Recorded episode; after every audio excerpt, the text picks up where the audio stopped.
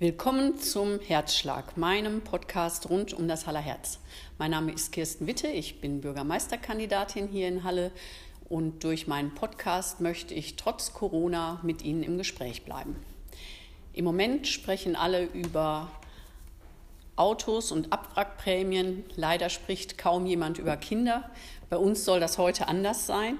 Ich freue mich sehr, dass ich als Gesprächspartnerin Christine Füchtenschneider gewinnen konnte, die Leiterin der Kita Kids World, besser bekannt vielen auch unter dem Namen Gary Weber Kita.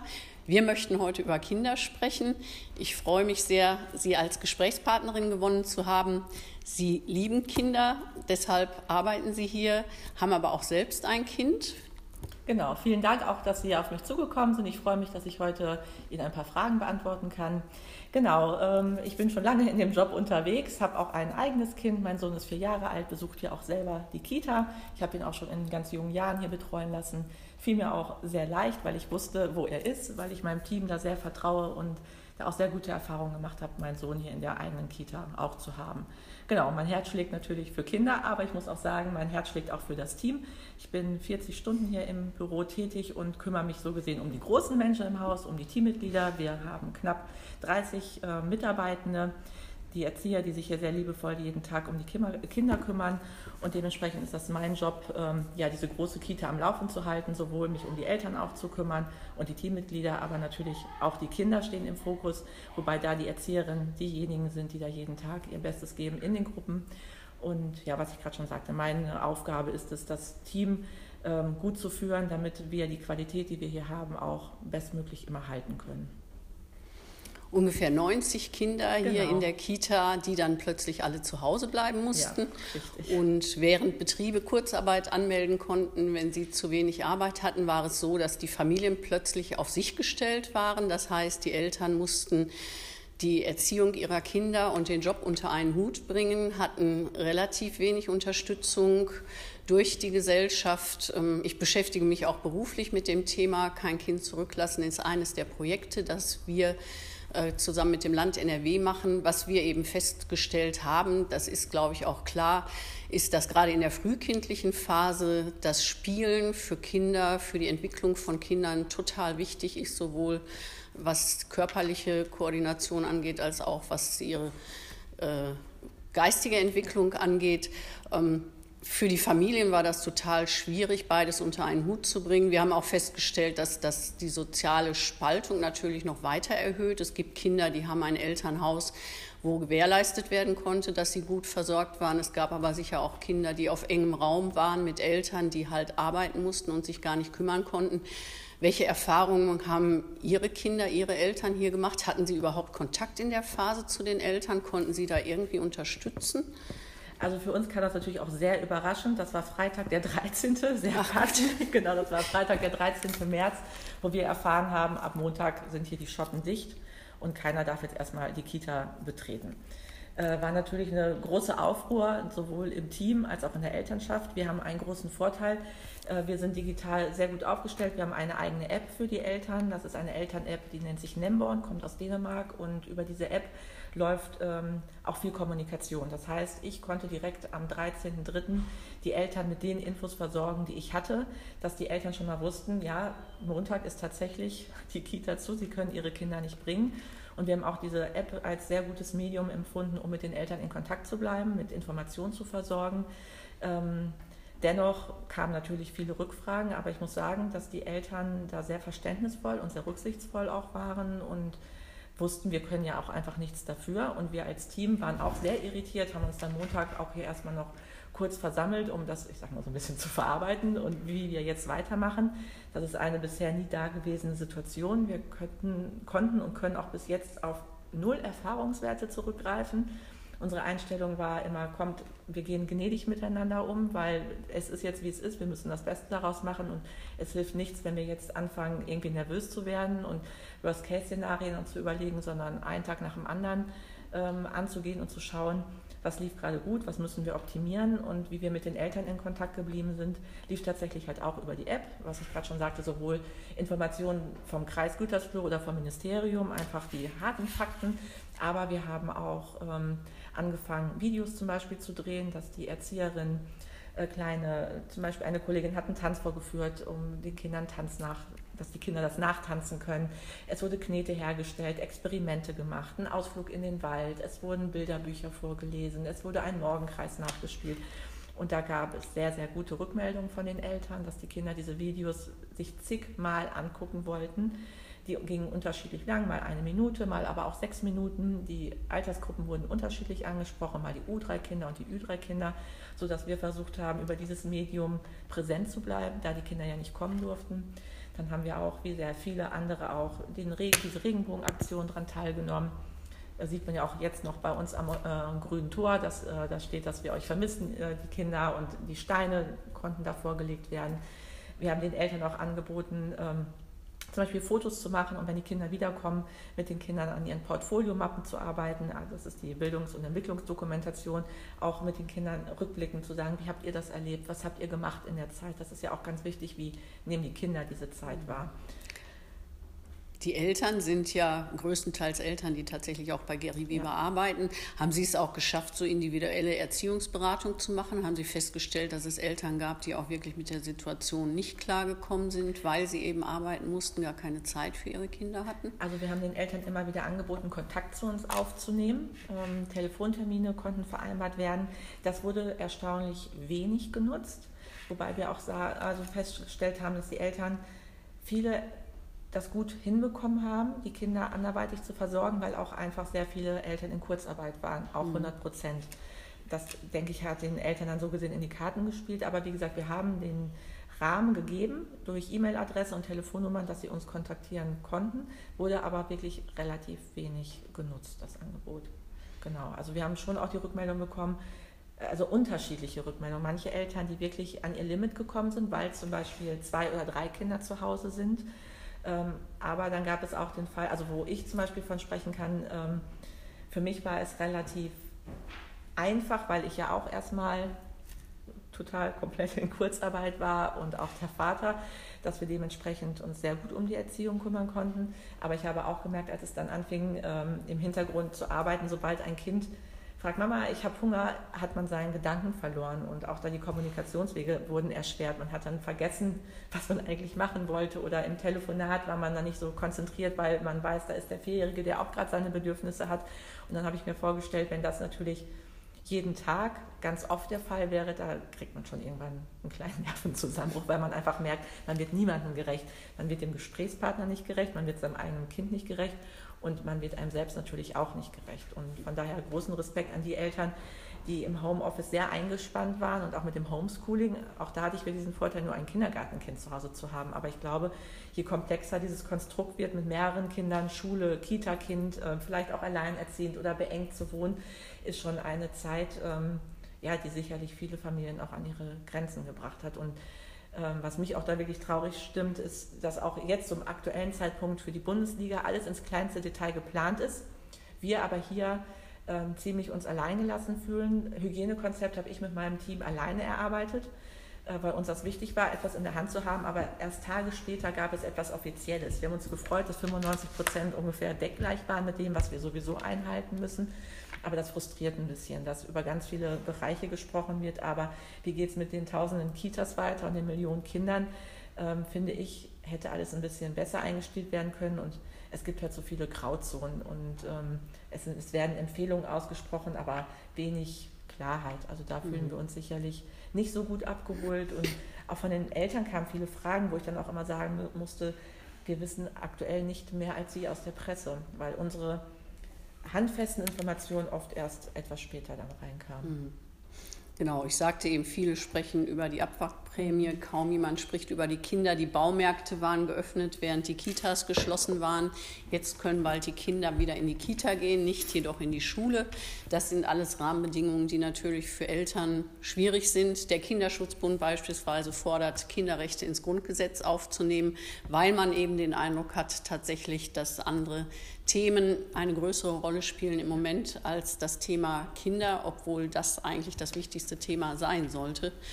Ich kenne durchaus auch Familien, wo eben keine Kurzarbeit war und wo die Schwierigkeit war, überhaupt die Kinder irgendwo zu lassen, weil nicht alle Arbeitgeber Rücksicht nehmen auf die Situation der Familien. Ich weiß auch von Fällen, dass es Arbeitgeber gab, allerdings nicht Gary Weber. Gary Weber war da uns ähm, auch sehr entspannt, beziehungsweise den Eltern gegenüber, aber es gab auch andere Arbeitgeber, die den Familien ja so ein bisschen die, ich sag mal, die Pistole auf die Brust gesetzt haben, nach dem Motto, entweder du gibst dein Kind jetzt in die Notgruppe oder wir wissen nicht, wie es mit deinem Job perspektivisch weitergeht. Und da weiß ich, dass Eltern sich dafür entschieden haben, ihr Kind aufgrund ihrer Ängste zu Hause zu behalten. Wie es dann jetzt mit dem Job weitergeht, das weiß ich nicht. Ähm, aber auch da, denke ich, gibt es wirklich nochmal Differenzen, wie Arbeitgeber ihre Arbeitnehmer noch unterstützen. Jetzt ist es ja erfreulicherweise so, dass ab nächsten Montag der Betrieb wieder losgeht. Im Moment sind schon die Kinder wieder hier, die Eltern aus sogenannten systemrelevanten Berufen haben und auch die Kinder, die in die Schule kommen. Ähm, wie läuft das denn an? Funktioniert das? Können die Kinder, wie können die spielen, wenn sie eigentlich Abstand halten sollten? Also in der Kita kann kein Abstand gehalten werden. Das ist ganz klar. Wir hatten auch gestern einen virtuellen Elternabend, den wir angeboten haben, um auch da nochmal Fragen zu klären für die, all die Eltern, die jetzt ab 8.6. ihre Kinder wieder schicken und wo auch Ängste herrschen. Und auch da habe ich ganz klar gesagt, natürlich kann hier kein 1,5 Meter Abstand gehalten werden. Also am Anfang hatten wir nur eine Gruppe auf. Da hatten wir nur vier Kinder. Das lief natürlich sehr gut. Ähm, auch in der Betreuung, dass da immer viel gelüftet wurde. Die Kinder, äh, das Essen stand nicht wie üblich auf dem Tisch, sondern die Erzieher haben zum Beispiel das Essen auf die Tische getan. Aber es kamen nach und nach mehr Kinder und darauf haben wir geachtet, dass, es, dass die Kinder erstmal in ihren Stammgruppen blieben und auch keine gruppenübergreifenden Spielangebote stattfanden. Also jeder blieb ja, in seiner Gruppe mit den Erziehern. Es waren immer zwei Erzieher für zwei Wochen im Dienst. Wir hatten auch mal Backup-Kräfte angenommen, es wird jemand krank. Aber die Erzieher und die Kinder und die Eltern haben alle wirklich das so wahrgenommen, dass es eine sehr schöne und entspannte Zeit war, weil man natürlich einen ganz anderen Fokus hat. Ob ich vier Kinder in der Gruppe habe oder 24 oder 20 Gruppen, hat alles, also wir sagen, man muss auch das Positive im Negativen finden und die Kinder konnten das sehr genießen, die Ruhe und die Zeit. Also sie haben wirklich sehr ins Spiel gefunden, wo wir als Team auch wieder festgestellt haben, eigentlich sind die Gruppengrößen in jeder Kita zu groß. Die mhm. U3-Gruppen haben zehn Kinder, die Ü3-Gruppen, wir haben noch Glück, dass wir meistens nur 20 bis 23 Kinder haben. Ich weiß von Kitas, die 25 aufwärts in ihren Gruppen betreuen. Und da ist viel Ablenkung. Die Kinder können dadurch schlecht ins Spiel finden.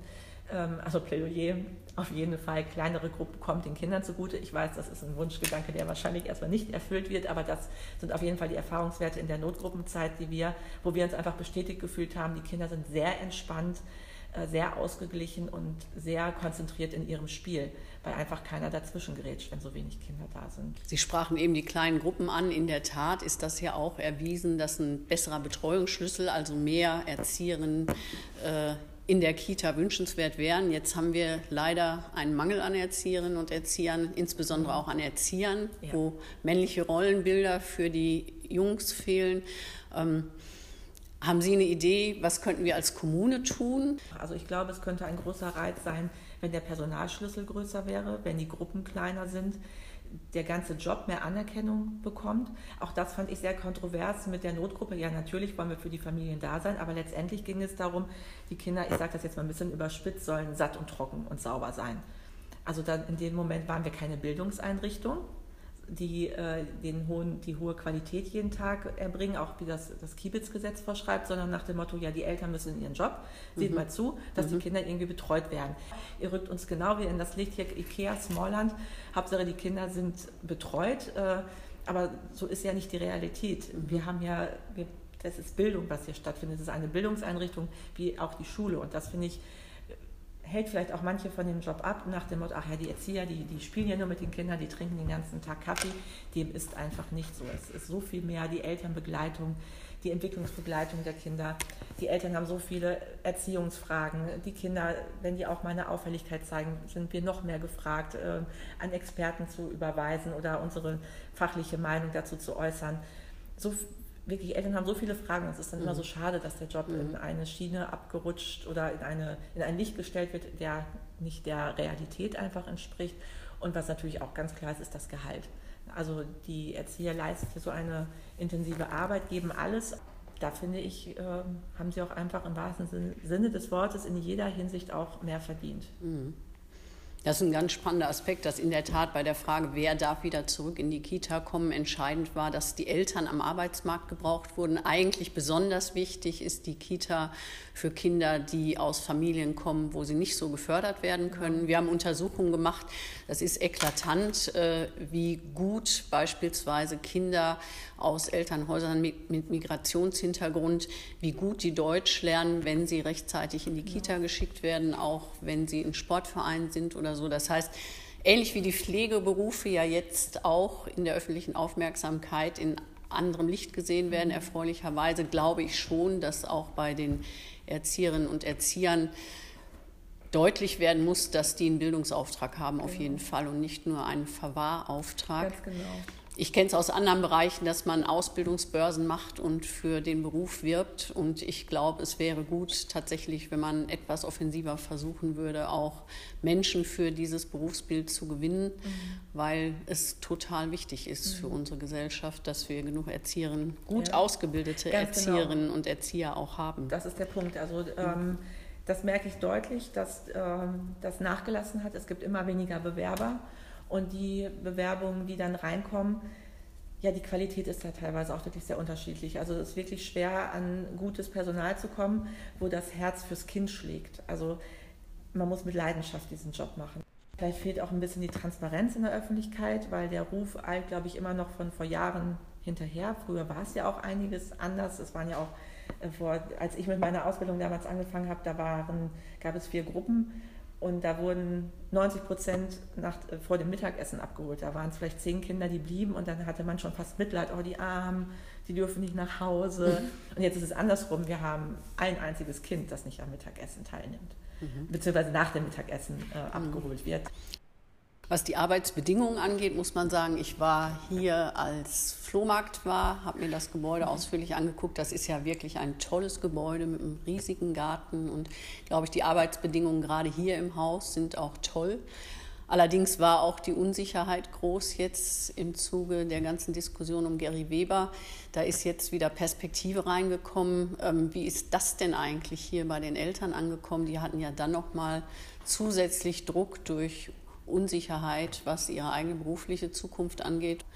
Ja. Ja, also da, was kann ich dazu sagen? Ähm, also wir als Team waren erstmal nicht verunsichert, weil wir die Sicherheit durch unseren Arbeitgeber haben. Unser Arbeitgeber ist ja nicht Gary Weber, sondern der PME Familienservice. Das hat uns natürlich erstmal beruhigt und wir wissen auch, dass die Stadt diese 90 Plätze, die wir anbieten, auch einfach braucht. Also es wäre, glaube ich, worst case, wenn auf einmal 90 Kinder hier keinen Platz mehr hätten. Das hat uns als Team entspannt. Wir haben natürlich gewusst, dass die Eltern da unter Strom stehen. Letztendlich ähm, ähm, haben die Eltern uns das aber nicht spüren lassen. Also es gab Eltern, die sind da offen mit umgegangen und haben uns viel erzählt. Manche haben das für sich ausgemacht. Aber es war nicht der Fokus.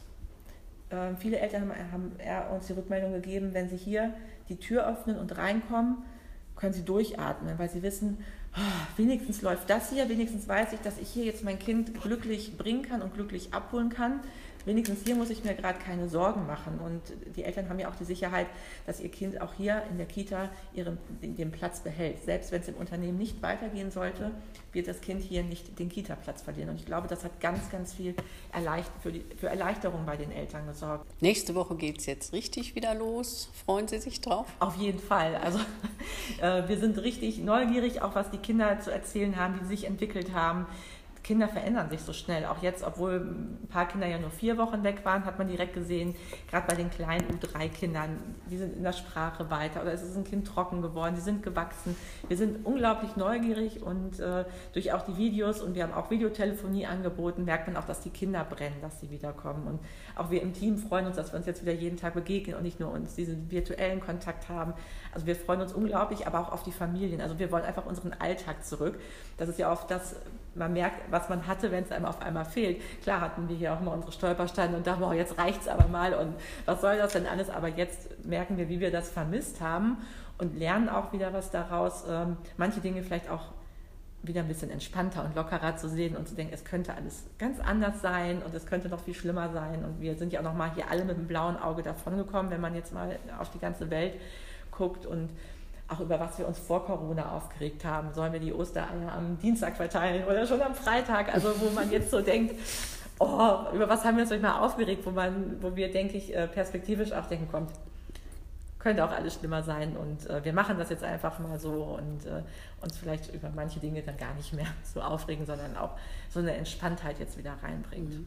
Ja, ich freue mich für Sie und vor allem auch für die Kinder und die ja. Familien, dass es Montag wieder losgeht. Ja.